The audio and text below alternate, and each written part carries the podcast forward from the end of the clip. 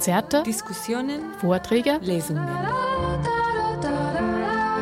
Jeden Freitag auf Radio Froh 105,0 und 102,4. Herzlich willkommen zu Kultur und Bildung Spezial. Am Mikrofon begrüßt Sie Karina Schaumberger. Im Folgenden hören Sie Beiträge, die im Rahmen der Radio Froh Veranstaltungsreihe It's Up to Us aufgezeichnet wurden. Dieses Mal mit dem Titel Mehr Transparenz und Mitbestimmung statt gemeinsam entwickeln. Der Vortragsort lag mit dem Titel bereits auf der Hand. Die Besucherinnen und Besucher fanden sich im Architekturforum Oberösterreich im AFO ein. Was It's Up to Us bedeutet, wird uns gleich Michael Diesenreiter, der Moderator der Veranstaltung, erklären. Außerdem hören wir Tobias Hagleitner, der als interimistischer Leiter des AFO ebenfalls den Abend einleitete. Ja, einen wunderschönen guten Abend hier live im AFO Architekturforum Oberösterreich. Willkommen bei einer Veranstaltung von Radio Froh, nämlich bei It's Up to Us, bei der vierten Veranstaltung dieser achteiligen Sendereihe. Vielleicht erzähle ich zu Beginn ganz kurz, was It's Up to Us überhaupt ist oder was das bedeutet oder so, ist vielleicht nicht allen klar. Ähm, ja, der heutige Abend, der steht unter dem Motto Stadt gemeinsam entwickeln, mehr Transparenz und Mitbestimmung. Zum Thema kommen wir gleich, aber vorweg einmal, ah ja, vielleicht vorweg einmal eine Vorstellung von mir. Mein Name ist Michael Diesenreiter.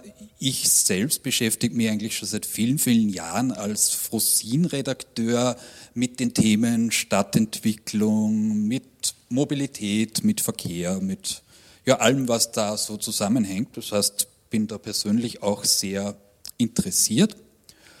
Und deswegen freue ich mich, dass ich heute auch diese Veranstaltung hier moderieren darf.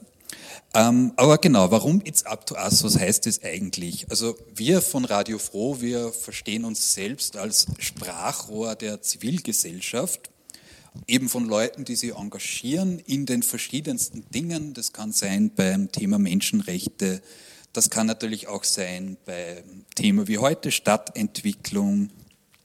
Wir wollen halt nicht sozusagen die Leute, die immer nur jammern oder immer nur die Krise sehen, in den Mittelpunkt rücken, sondern genau die Menschen, die etwas tun, die sich aktiv engagieren, aktiv zum Beispiel auch gegen Ungerechtigkeiten engagieren, jene, die irgendwo einspringen, eingreifen, wo sie sich vielleicht von der Politik im Stich gelassen fühlen Weisheit finden, es liegt an uns, it's up to us. Vielen Dank jedenfalls ans Architekturforum Oberösterreich, ans ganze Team, an den Franz Koppelstädter für die Vorabplanung schon und jetzt an den Tobias Hagleitner, ähm, ja, der, mit da jetzt, der uns da jetzt vor Ort unterstützt hat. Tobias, vielleicht magst du kurz ein bisschen begrüßen, ist ja euer Haus hier. Sehr gerne, danke Michael, mache ich sehr gern. Herzlich willkommen bei uns im AFO. Äh, mich freut es ganz besonders, äh, diese Veranstaltung hier hosten zu dürfen. Es war die erste, die bei uns im Haus der Corona-Pandemie zum Opfer gefallen ist und darum umso, umso schöner, dass es jetzt hier äh, nachgeholt werden kann. Radio Froh ist sowieso bei uns im Haus immer willkommen, weil wir seit Jahren äh, eigentlich eine ganz tolle Kooperation haben. Wenn ich das kurz äh, bewerben darf, wir haben einmal im Monat am ersten Dienstag äh, Sendung Architekturforum auf Radio Froh, moderiert und gestaltet von der Sarah Praschak. Ganz toll, kann ich empfehlen. Und muss schon sagen, auch freut es mich besonders, das Thema heute hier äh, zu hosten. Äh, Stadt gemeinsam entwickeln, das äh, trifft eigentlich ganz gut, äh, was wir uns als Plattform für Architektur und Baukultur, wie wir uns verstehen, äh, generell vornehmen, nämlich dass man eben das Gemeinsame in den Vordergrund stellt, dass hier ein Ort sein soll, an dem sich wirklich unterschiedliche Leute treffen können, miteinander reden, mitsprechen, eben partizipieren an, an, diesen, an diesen Dingen, äh, finde ich ganz wichtig und freue mich deshalb auch besonders und freut sich das AFO äh, insgesamt, weil das einfach uns auch spiegelt, was wir vorhaben. Und mir gefällt auch, und auch im Sinne des AFO, der Titel It's up to us, eben es liegt an, liegt an uns, nämlich äh, was ich da vielleicht betonen möchte im Sinne dieser Plattform, eben dieses uns, ist, glaube ich, gut, wenn wir möglichst breit verstehen und so versteht es das AFO auch, also eben nicht uns als Architektur-Afficionados oder äh, Expertinnen und auch nicht nur an den Politikerinnen und Politikern äh, und, und auch nicht nur an der Verwaltung, sondern eben dieses uns breit zu verstehen, eben als Bürgerinnen und Bürger, die wir ja letztlich dann doch alle sind. Und das finde ich schön, eben in dem Sinne, dass hier diskutiert wird bei uns im Haus und bin persönlich auch sehr gespannt, was herauskommen wird oder auch nicht herauskommen wird, was ganz einfach die Debatten heute sind. Danke und schöne Veranstaltung. Ja, danke.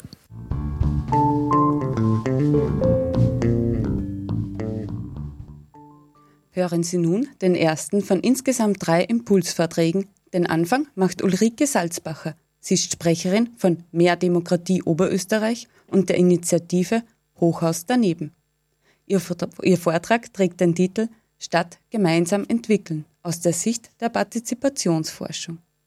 Ja, vielen Dank für die Einladung. Ähm, ich bin im, äh, von Mehr Demokratie Oberösterreich da, möchte aber heute insbesondere auf die Partizipationsforschung eingehen, weil ich glaube, ähm, dass es das braucht, nicht auf Hochhaus daneben so stark, ähm, dass es das in Linz vor allem braucht, die Diskussion, was bedeutet das überhaupt, was braucht es dazu und weil das ein ganz ein großes Anliegen von Mehr Demokratie Österreich und Oberösterreich ist, dass sich da was tut. Genau. Es gibt in Linz ganz viele äh, Bürgerinitiativen, wenn man sie da durchliest, auch sehr erfolgreiche Bürgerinitiativen. Ähm, und zwar Linzer Grüngürtelschützen, Rettet den Bichlinger See, alle sind sehr bekannt. Und das ist etwas ganz Besonderes, weil äh, da steckt ganz viel Engagement dahinter. Es braucht ganz viel Know-how, um etwas zu starten, eine Kampagne zu starten, ganz viel Zeit, um wirklich die Leute auf der Straße zu erreichen, zu überreden. Jeder, der das startet, weiß das. Und jetzt ist die Frage, ist das wirklich das Ziel einer Demokratie, dass sich die Bürger so viel einsetzen müssen, so viel Know-how einbringen müssen von sich aus, Einzelne, äh, damit sie gehört werden? Und äh, die Politik in Linz reagiert auch darauf. Es passiert einiges, aber eben es gibt da einiges zu beachten, das meiner Meinung nach noch nicht ganz erfüllt wird in Linz. Bitte weiter die Folien. Genau. Und zwar ähm, ist die Welt in Entwicklung. Äh, es hat sich viel getan.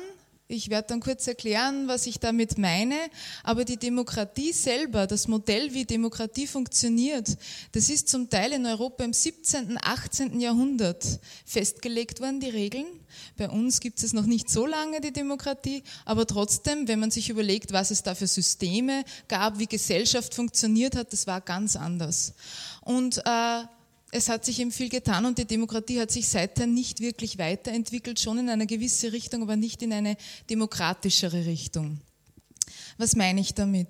Einerseits die Globalisierung. Äh, eine Stadt auch Linz, äh, größere Städte noch viel mehr, äh, haben hier wirklich einen enormen Druck, sind sie ausgesetzt von unterschiedlichen Seiten. Einerseits die Finanzierungen, aber auch die, äh, die Stadtbudgets, die, der, die Standort, der Standortwettbewerb ist ganz wesentlich, ist so stark gestiegen.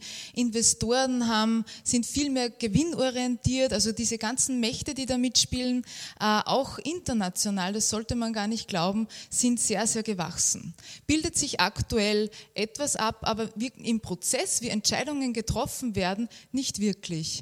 Die Stakeholder genauso, da spreche ich eben vom Lobbyismus, das ist jetzt auch, wenn man nation, ähm, also staatenweit denkt, ähm, ist es so, dass es ganz viele NGOs gibt, äh, das können jetzt Umwelt-NGOs sein, aber auch ganz große Bünde und, äh, und, und Mächte, die mitspielen in der Entscheidungsfindung.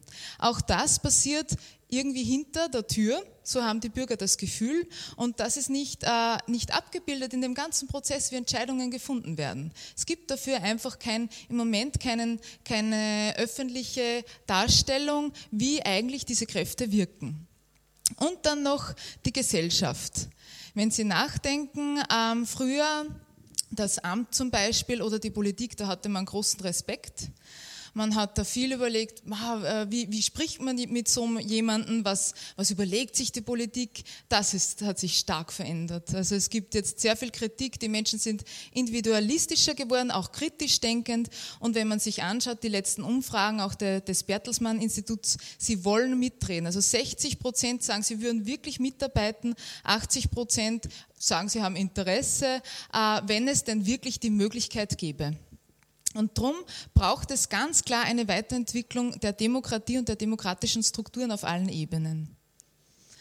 Und ein Ansatz, der das jetzt schon etwas mitdenkt, ist der Urban Governance Ansatz, äh, der diese drei Kräfte, die zu einer nachhaltigen Entwicklung wirklich nötig sind, äh, der diese mitdenkt und der diese ganz offiziell auch darstellt in der Diskussion. Weil es ist jetzt nicht, äh, ich will nicht immer äh, da verurteilen die Politik, dass sie sagt, dass die, Wirtschaft so rein wirkt zum Beispiel. Das passiert ja sehr oft. Ähm, aber diese Mächte sind da und die Politik muss auf diese Mächte auch reagieren und manche Parteien sind natürlich eher abhängig von dem und andere sind dann noch freier. Aber mit der Zeit, es gibt wirklich auch NGOs, das wirkt auf die Politik ein und das gehört öffentlich dargestellt eigentlich. Dieser Konflikt, der da automatisch in einer Demokratie da ist. Genau, und in einer Urban Governance äh, Stadt oder, oder in einem Staat wird das genau, wird das offengelegt mit unterschiedlichen Prozessen. Und ein Beispiel, das ich auch unbedingt äh, bringen möchte, weil ich selbst Landesbedienstete bin, ist, ähm, wie auch wir uns verändert haben, das Amt, die Stadtverwaltung, weil das ist ganz wesentlich, wenn wir Stadtentwicklung denken. Und zwar ähm, war früher, waren früher die Beamten auch das Amt, sehr viel Respekt ist dem entgegengebracht worden. Ähm, die Beamten waren die Träger der Nation, das hat sich sehr stark verändert. Wir sind dazu geworden zu einem Dienstleister ein Dienstleister einerseits für die Politik, auch das ist sehr spannend für mich gewesen, wie ich das erfahren durfte, ähm, dass wir der Politik vor allem zuarbeiten und die Politik sich mit dem präsentiert, was wir tun. Und andererseits natürlich, und das ist das Wesentlichste, für die Bürgerinnen und für, die Bürger, äh, für die wir arbeiten. Äh, das ist ganz klar. Wir sind jetzt nicht mehr der, der Obenstehende, der sagt, wo es lang geht, sondern die Bürger sagen, wir brauchen und das Amt reagiert. Und das soll aber auch nicht so bleiben. Es soll sich auch das weiterentwickeln, wenn wir uns die, äh, also die Studien zu dem Thema ansehen. Und zwar ist es so, dass Bürgerinnen nicht mehr Dienstleistungsempfänger nur noch sein sollen, sondern auch Co-Produzenten und Co-Produzentinnen. Das heißt, es ist so, dass die, die Bürgerinnen Verantwortung übernehmen sollen. Die Stadt die, die Nation, der Staat hat die Aufgabe, den Bürgerinnen den Raum zu geben, dass sie mitreden können, dass sie auch Verantwortung übernehmen. Und das ist für den Bereich politische Bildung ganz wesentlich, weil wir merken, wenn Bürgerinnen sehen, wie komplex die Entscheidungsfindung ist, wie schwierig, dann äh, äh, sehen sie auch viel mehr, was Politik bedeutet. Darum ist das ein ganz ein wesentlicher Part und äh, auch für die Politik eine ganz große Chance, weil sich die Politik dann von dem Druck, den sie von allen Seiten bekommt, auch lösen kann kann. Die Entscheidungen sind deshalb so schwer, weil eben diese ganzen Mächte da mitspielen und die Politik nicht raus kann. Ja? Und, äh, und wenn die Bürgerinnen, wenn sie die Verantwortung den Bürgerinnen wieder etwas übergibt und die unterschiedlichen Meinungen, dann kann da ganz anders darauf reagiert werden und die Politik hat die Chance, die Bürgerinnen haben das entschieden. Dafür braucht es aber gewisse Qualitätskriterien und auf das gehe ich auch noch ein. Genau, und das ist das Wie. Und bevor ich auf, auf äh, diese ganz, ganz kurz darstelle, was es dazu braucht, möchte ich noch sagen, äh, Partizipation wird ganz stark eingesetzt im Moment in ganz vielen Städten, Nationen und es ist oft ein, äh, ein Wider, äh, eine Spaltung eines Widerstands. Äh, das zeigt sich jetzt sehr klar auch in den Untersuchungen. Die Politik freut sich, sie kann sagen, wir involvieren die Bürger.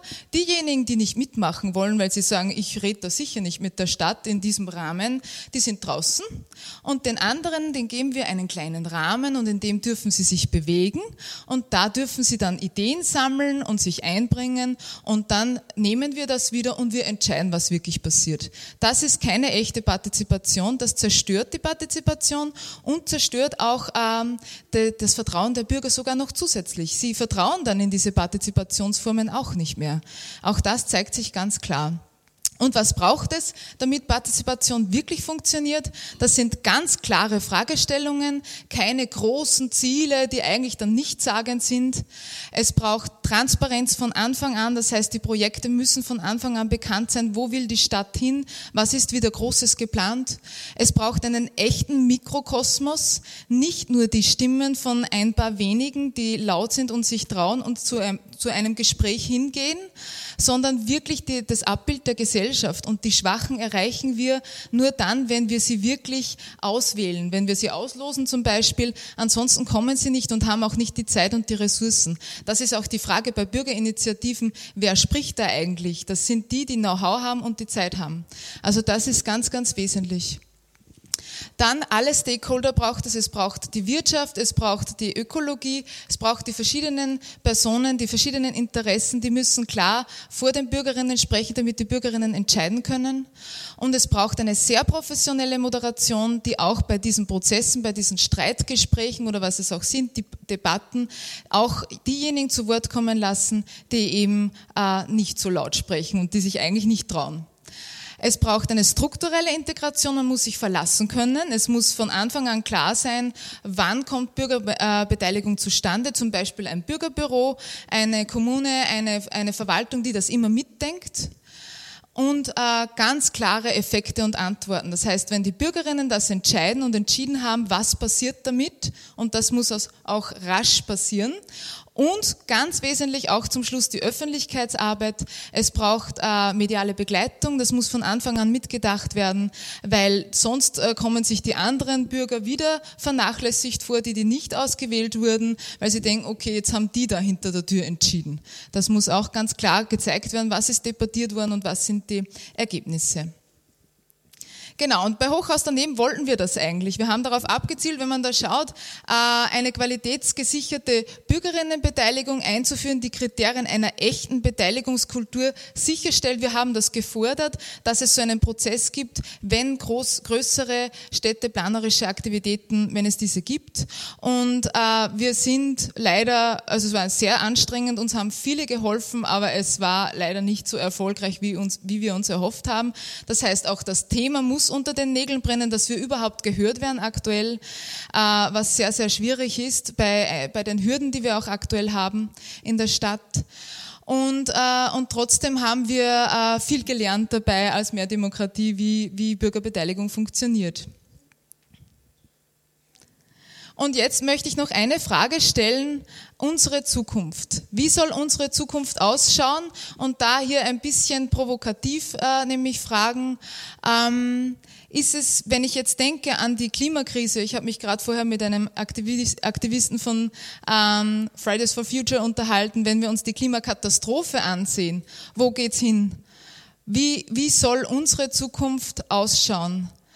Und und wenn ich als Gesundheitswissenschaftlerin noch sprechen darf, wir haben ganz viele Menschen mit Adipositas und wir haben ganz viele ältere Menschen, die in der Stadt sich fortbewegen müssen, die davon abhängig sind, dass die Straßen, dass das möglich ist, dass ich mich bewege, obwohl ich schwach bin und schlecht höre und was auch immer. Und das ist die Frage unserer Zukunft und wird die wirklich gelöst, indem dass wir einen, nicht einmal schaffen in der Stadt Linz, dass wir einen autofreien Hauptplatz hinbekommen oder es nicht schaffen wollen oder beispielsweise beispielsweise ähm, ein Möbelhaus an der, an der Donau haben, wo wir uns erholen bei einem, auf einem Café, in einem Kaffeehaus bei Kuchen. Also das ist wirklich die Frage und darum bitte ersuche ich, it's up to us. Ähm, die dringenden Fragen der Zeit brauchen uns Bürgerinnen. Sie brauchen uns und bitte setzen Sie sich alle ein, dass wir eine Stimme bekommen. Dankeschön. Sie hörten Ulrike Salzbacher, Sprecherin von Mehr Demokratie Oberösterreich und der Initiative Hochhaus daneben. Als nächsten Vortragenden hören Sie Markus Rabengruber. Er ist Architekt und Sprecher der Initiative Fair Planning und Titel seines Impulsvortrags ist Bringen wir den Raum in Ordnung? Ja, danke für die Einladung. Schönen guten Abend. Äh, ja, der Titel Bringen wir den Raum in Ordnung klingt ja fast irgendwie wie ein bisschen ein Witz, wenn man durch Oberösterreich fährt, weil natürlich ist es schwierig, also sozusagen das, was schon zerstört ist, so einfach wieder in Ordnung zu bringen. Aber der Titel kommt daher, dass wir von Fair Planning einen offenen Brief an die Landesregierung verfasst haben, ähm, im Zuge der Raumordnungsnovelle, die gerade in Begutachtung noch ist und im Herbst ist, beschlossen werden soll. Äh, und dort natürlich unsere Kritik angebracht haben und eigentlich unsere Meinung äh, kundgetan haben, sozusagen, wie wir uns das vorstellen, was mit der Raumordnung passieren sollte. Deswegen dieser Titel bringen wir den Raum in Ordnung. Ähm, aber was wir machen können als Bürger und als Initiativen, und die Ulrike hat es ja gerade angesprochen, also wir müssen uns engagieren, es ist, dass, dass wir die weitere Zerstörung, die in Stadt und Land passiert, einfach auch verhindern, dass diese Grüngürtel, die überall angeknappert werden, äh, eigentlich sozusagen nicht angeknappert werden können, weil sich viele Bürger dahinter stellen und, und eigentlich dagegen arbeiten. Eine kurze Rückschau, Fair Planning äh, was ist Fair Planning? Fair Planning ist ein Zusammenschluss von Architektinnen, Planerinnen, Landschaftsplanerinnen, ähm, Stadtplanerinnen, eigentlich Professionisten, die sich mit der Lebensraumgestaltung auseinandersetzen ähm, und will als unabhängige, parteiübergreifende Plattform aus Professionisten sozusagen auch den Bürgerinitiativen zuarbeiten, unterstützen, äh, wo es sinnvoll ist und äh, Sachen einfach objektiv beurteilen, die so passieren. Äh, wann sind wir eigentlich so zusammengekommen als Initiative? Das war im Dezember 2018, als sozusagen ruchbar wurde, was alles im Hintergrund passiert ist, als das Laskstadion am Pichlinger See sozusagen gebaut werden sollte. Und das war sozusagen vom ehemaligen Landesrat Strugel sozusagen diese letzte Aktion, dass in einem Zug 106 Hektar aus dem Grüngürtel rausgelöst hat, natürlich auf Initiative auch der Städte und der äh, Stadtgemeinden und äh, Gemeinden rundherum um Linz, die das auch wollten natürlich. Es gibt da immer Begehrlichkeiten. Aber das ist dann freigegeben worden und unter anderem auch diese Fläche für, den, für das Stadion am Pichlinger See. Und da haben wir dann gesagt, bei einem Baukulturstammtisch, so kann es nicht weitergehen und wir müssen uns hier auch engagieren und auch was vorher immer selten war unter der Architektenschaft quasi, auch Farbe bekennen. Weil natürlich äh, hat man sehr viele Anfeindungen. Äh, es ist nicht ganz einfach sozusagen, sich äh, gegen äh, so mächtige Personen teilweise auch zu stellen und öffentlich das kundzutun, weil natürlich haben wir auch Zuschriften bekommen, wo es ganz klar drinnen geheißen hat, dass wir keine Aufträge mehr bekommen werden. Aber ich glaube, das muss man aushalten. Ja, das war sozusagen diese erste Aktion. Da haben wir auch versucht, diese Bürgerinitiativen auch zu unterstützen, äh, mit Expertise, eben mit, äh, im Prinzip mit Pressekonferenzen etc. Die zweite Aktion folgte gleich auf dem Fuß, als bekannt wurde, dass am Schillerpark äh, ein bekannter Errichter von Einkaufszentren dort den ganzen Schillerpark roden wollte, ein 1000 äh, Stellplätze fassendes zweigeschossiges Tiefgaragenprojekt plante mit einem mit einer unglaublichen Dichte, wo wir dann als Experten das mal hochgerechnet hat, haben, was das bedeuten würde und sind draufgekommen, dass es eigentlich ein Hochhaus werden muss mit über 100 Metern Höhen, eher 130. Das heißt fast die Höhe vom Mariendom äh, und haben dann natürlich auch noch veranschaulicht, was das bedeutet. 1000 Parkplätze mitten im Zentrum an der Landstraße, wo die Einfahrt vor dem Landes vor der Landesbibliothek mit einer Abfahrrondo hätte passieren sollen. Das hieß eigentlich durch kleine Gassen durchfahren, eine Totalzerstörung des Schillerparkes und der ganzen Umgebung. Und diese Autokolonne, fast Stoßstange Stoßstange, äh, wäre sozusagen bis, äh, haben wir ausgerechnet, äh, Lichtenberg raufgegangen. Ja, so eine Autokolonne ist das, was das fassen würde. Ja, da haben wir gleich einmal die gelbe Karte dann gezeigt, wenn wir sagen, gesagt haben, da müssen wir eigentlich vorweg schon mal die Bevölkerung aufwecken, weil natürlich niemand davon gewusst hat. Und das sehen wir uns auch ein bisschen, äh, sozusagen, oder das ist eine unserer Aufgaben, dass wir sagen, okay, wir machen aufmerksam auf Sachen, die den Leuten auch nicht so bewusst ist, ja, weil das, man hört vielleicht, okay, eine Bruttogeschossfläche 35.000 Quadratmeter, ja okay, man kann nichts anfangen als Laie.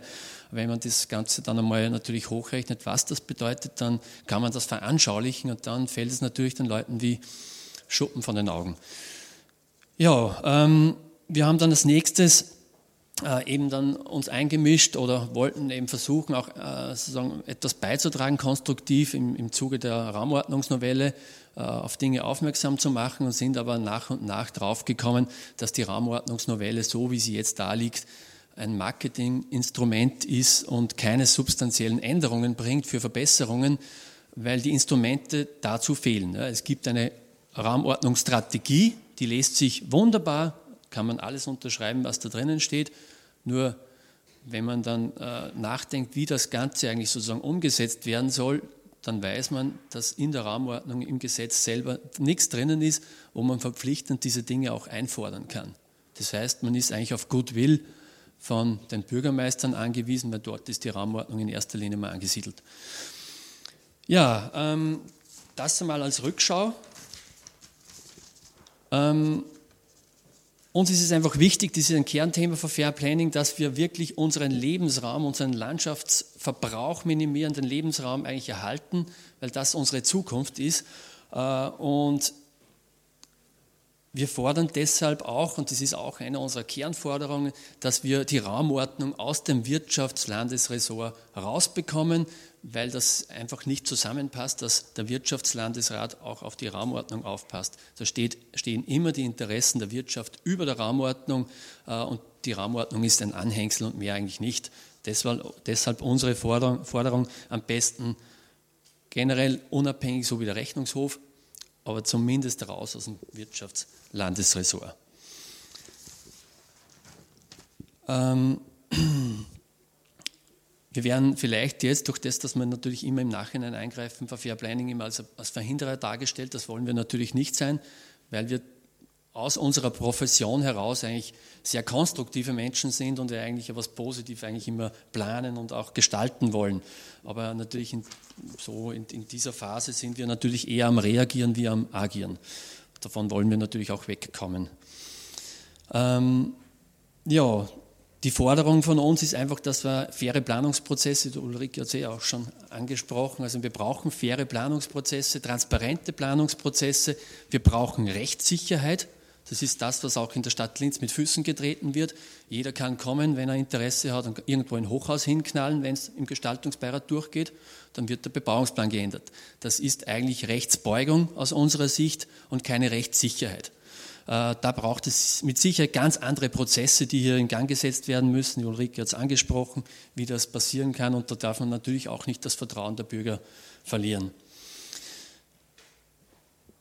Ähm, ja, Fair Planning will den Menschen und die Lebensqualität in den Mittelpunkt rücken.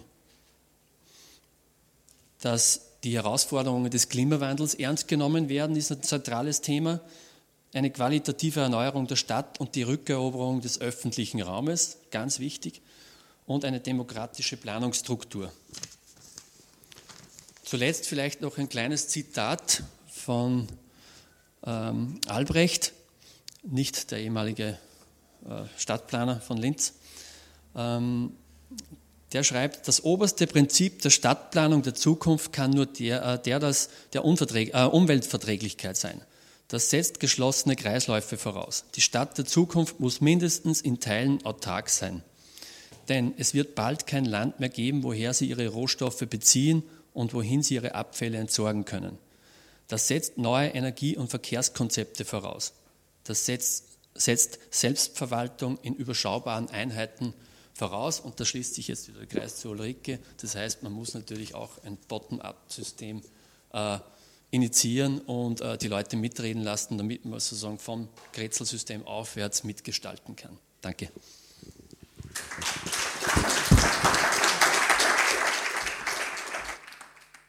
Sie hörten Markus Rabengruber, Architekt und Sprecher der Initiative Fair Planning. Gleich geht es weiter mit Christian Trübenbach. Er ist Mitstreiter der Bürgerinitiative Linzer Grüngürtel schützen jetzt.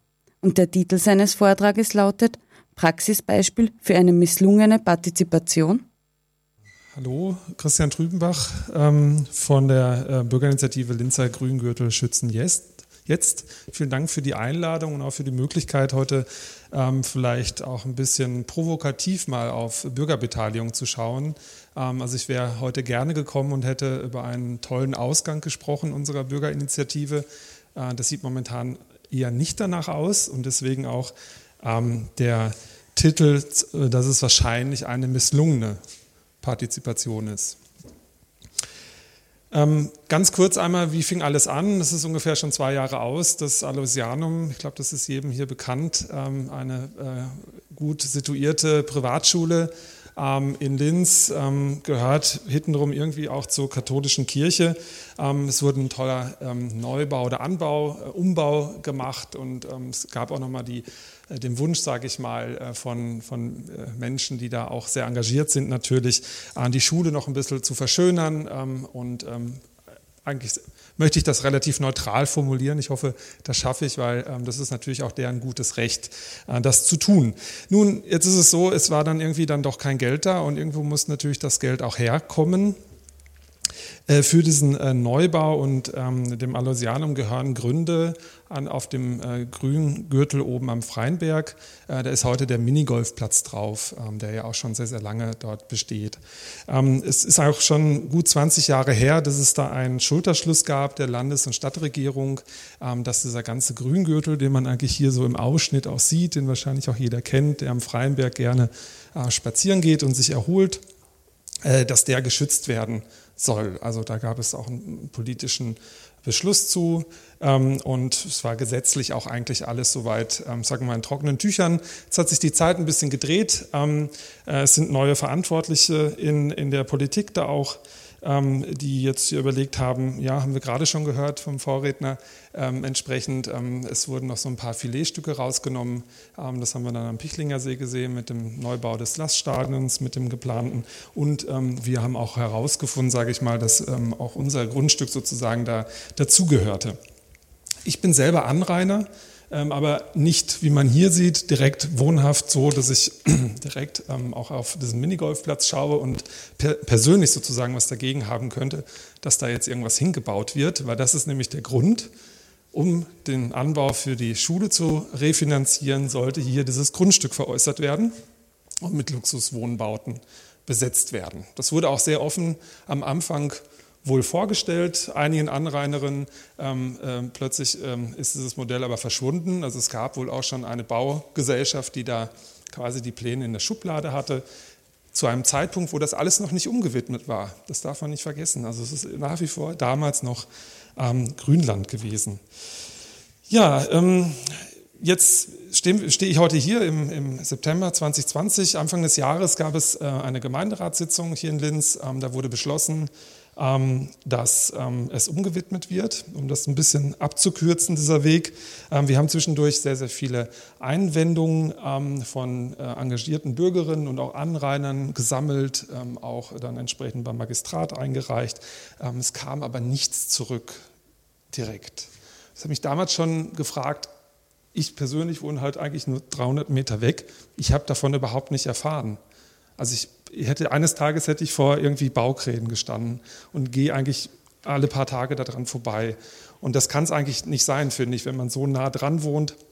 Es ist der Grüngürtel, hier oben kommt Frischluft rein. Ich merke das bei uns auf dem Grundstück abends, wie schnell das kalt wird bei uns oben und nur 500 Meter weiter unten ähm, äh, an der Waldeckstraße sind es gefühlt immer vier bis sechs Grad wärmer im Sommer. Und ich glaube, da muss ich nicht viel zu sagen, was das in der heutigen Zeit bedeutet.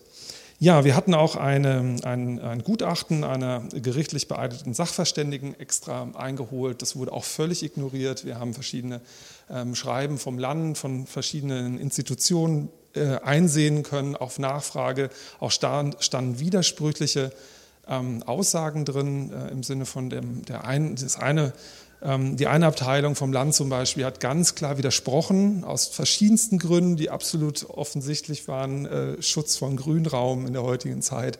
Es wurde aber am Ende irgendwo unten drunter stand dann, alle Argumente sozusagen sprechen ja eigentlich äh, dafür, dass man es umwidmen könnte.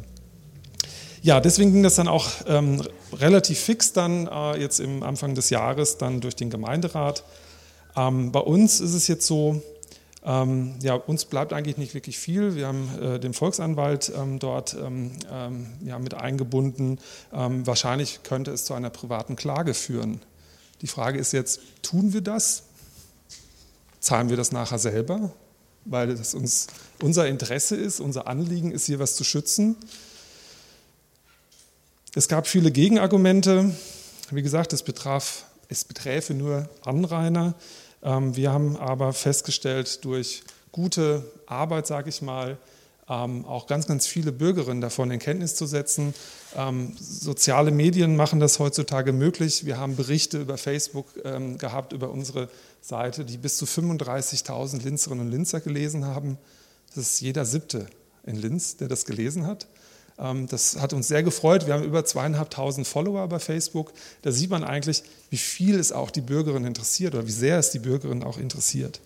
Wir haben über 1000 Unterschriften gesammelt. Äh, wir haben ähm, dank Fridays for Future auch eine tolle äh, Demonstration am Tag des Gemeinderates ähm, äh, veranstaltet. Und am Ende des Tages sind die Politiker dran vorbeigegangen und haben die Hand gehoben, weil es vorher abgesprochen war, und haben für die Umwidmung gestimmt. Was ist geblieben? Bei mir persönlich ähm, eigentlich so eine Art Gefühl von Ohnmacht. So, jetzt ist das halt so. Es wird jetzt irgendwie, ein paar Beamte setzen Schriftstücke auf und dann ist das Ding durch.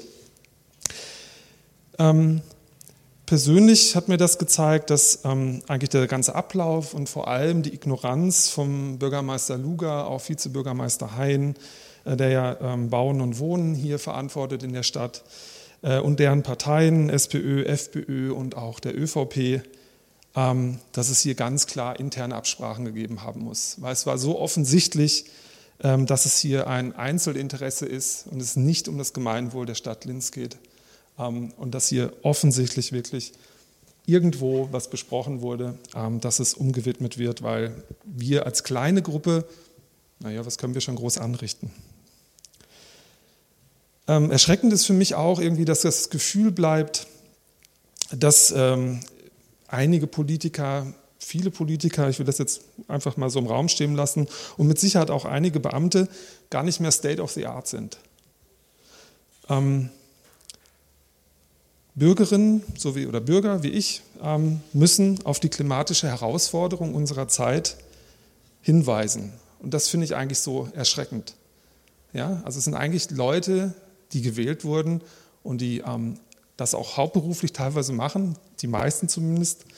Ähm, und am Ende des Tages passieren so viele Fehler in der heutigen Zeit, dass man einfach denkt, das kann nicht mehr sein. Also was macht man denn da eigentlich? Und ähm, ich möchte das noch ein bisschen spitzer formulieren. Also ich habe mir diese, diesen Ausdruck jetzt lange überlegt, ob ich ihn das so mal so ausdrucken sollte, aber ich denke, ich mache das mal, ich bin mal mutig. Und ich glaube, dass der Bürgermeister vielleicht sogar äh, ein Klimawandel-ignorant ist. Ich weiß es nicht. Also ich habe das Gefühl, weil es passiert sehr viel in der Stadt, was für mich sehr viel so Greenwashing ist, das ist ein neumodisches Wort in dieser Richtung, so das Thema Klimahauptstadt. Aber am Ende, was passiert denn eigentlich? Und wir sehen so viele Themen, ähm, wo genau so was passiert, wo ich denke, das kann eigentlich nicht mehr sein. Also ist das eigentlich alles Schall und Rauch. Und ähm, persönlich hat mich das auch sehr, sehr getroffen, muss ich sagen, ähm, weil es war keine sachliche Diskussion. Ähm, wir hatten keine Möglichkeit, wirklich aus, sich auszutauschen mit Politikern, mit Beamten. Es war irgendwie so ein, so ein Mauscheln, so ein Verschleiern, so ein Hinhalten. Ähm, und am Ende war es auch noch so, bin auch jetzt, sage mal, relativ gut unterwegs bei Facebook. Ähm, ich nehme mir das auch manchmal raus, Sachen zu sagen, die ich so meine, mit Klarnamen natürlich, ich verstecke mich da nicht. Und ich habe eine völlig unsachgemäße und überzogene Reaktion bekommen, ähm, auch seitens des Bürgermeisters, muss ich sagen, die sogar teilweise denunzierend war ähm, von einem SPÖ-Funktionär in den sozialen ähm, äh, Medien, und am Ende wurden wir, also ich sage jetzt mal wir, weil es war nicht jetzt unbedingt auf mich bezogen, aber in einem Posting schon, mit meinem Namen ganz offen, wo von Hetze im Netz gespr gesprochen wurde. Hetze. Ja, das führt mich zum Abschluss zu zwei Fragen. Was ist das für ein Wort, das in diesem Zusammenhang einer gewollten partizipativen Mitbestimmung benutzt wurde?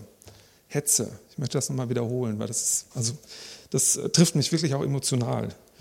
Und das führt mich dann eigentlich auch zu der abschließenden Frage, ist die Partizipation misslungen am Ende? Diskutieren wir vielleicht gleich weiter. Dankeschön.